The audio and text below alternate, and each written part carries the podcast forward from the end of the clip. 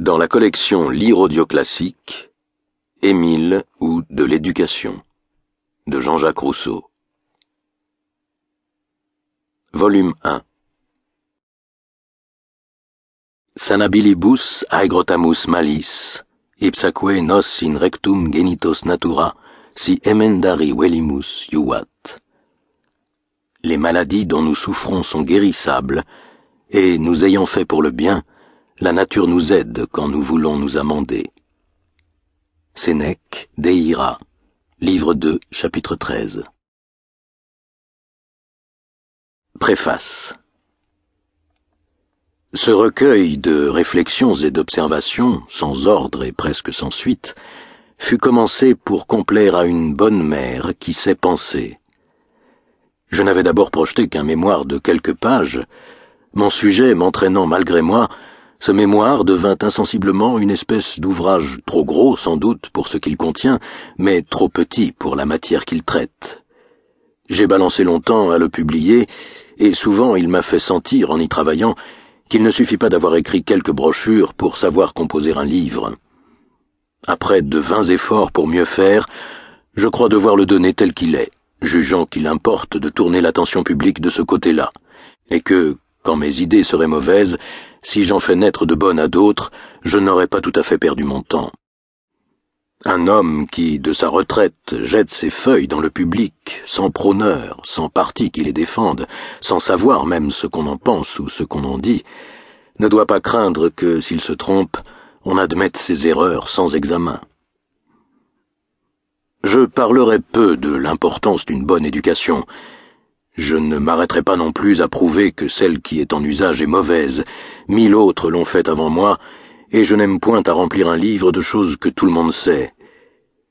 Je remarquerai seulement que depuis des temps infinis, il n'y a qu'un cri contre la pratique établie, sans que personne s'avise d'en proposer une meilleure. La littérature et le savoir de notre siècle tendent beaucoup plus à détruire qu'à édifier. On censure d'un ton de maître. Pour proposer, il en faut prendre un autre, auquel la hauteur philosophique se complaît moins. Malgré tant d'écrits qui n'ont, dit-on, pour but que l'utilité publique, la première de toutes les utilités, qui est l'art de former des hommes, est encore oubliée. Mon sujet était tout neuf après le livre de Locke, et je crains fort qu'il ne le soit encore après le mien. On ne connaît point l'enfance. Sur les fausses idées qu'on en a, plus on va, plus on s'égare. Les plus sages s'attachent à ce qu'il importe aux hommes de savoir, sans considérer ce que les enfants sont en état d'apprendre. Ils cherchent toujours l'homme dans l'enfant, sans penser à ce qu'il est avant que d'être homme. Voilà l'étude à laquelle je me suis le plus appliqué, afin que, quand toute ma méthode serait chimérique et fausse, on pût toujours profiter de mes observations.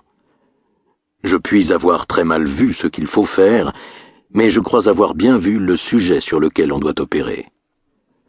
Commencez donc par mieux étudier vos élèves, car très assurément vous ne les connaissez point. Or, si vous lisez ce livre dans cette vue, je ne le crois pas sans utilité pour vous. À l'égard de ce qu'on appellera la partie systématique, qui n'est autre chose ici que la marche de la nature, c'est là ce qui déroutera le plus le lecteur, c'est aussi par là qu'on m'attaquera sans doute, et peut-être n'aura-t-on pas tort. On croira moins lire un traité d'éducation que les rêveries d'un visionnaire sur l'éducation. Qu'y faire? Ce n'est pas sur les idées d'autrui que j'écris, c'est sur les miennes. Je ne vois point comme les autres hommes, il y a longtemps qu'on me l'a reproché, mais dépend-il de moi de me donner d'autres yeux, et de m'affecter d'autres idées? Non. Il dépend de moi de ne point abonder dans mon sens, de ne point croire être seul plus sage que tout le monde. Il dépend de moi non de changer de sentiment, mais de me défier du mien. Voilà tout ce que je puis faire, et ce que je fais.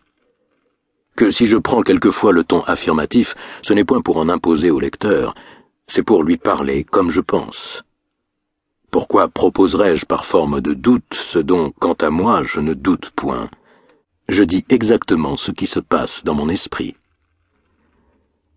En exposant avec liberté mon sentiment, j'entends si peu qu'il fasse autorité que j'y joins toujours mes raisons, afin qu'on les pèse et qu'on me juge. Mais quoique je ne veuille point m'obstiner à défendre mes idées,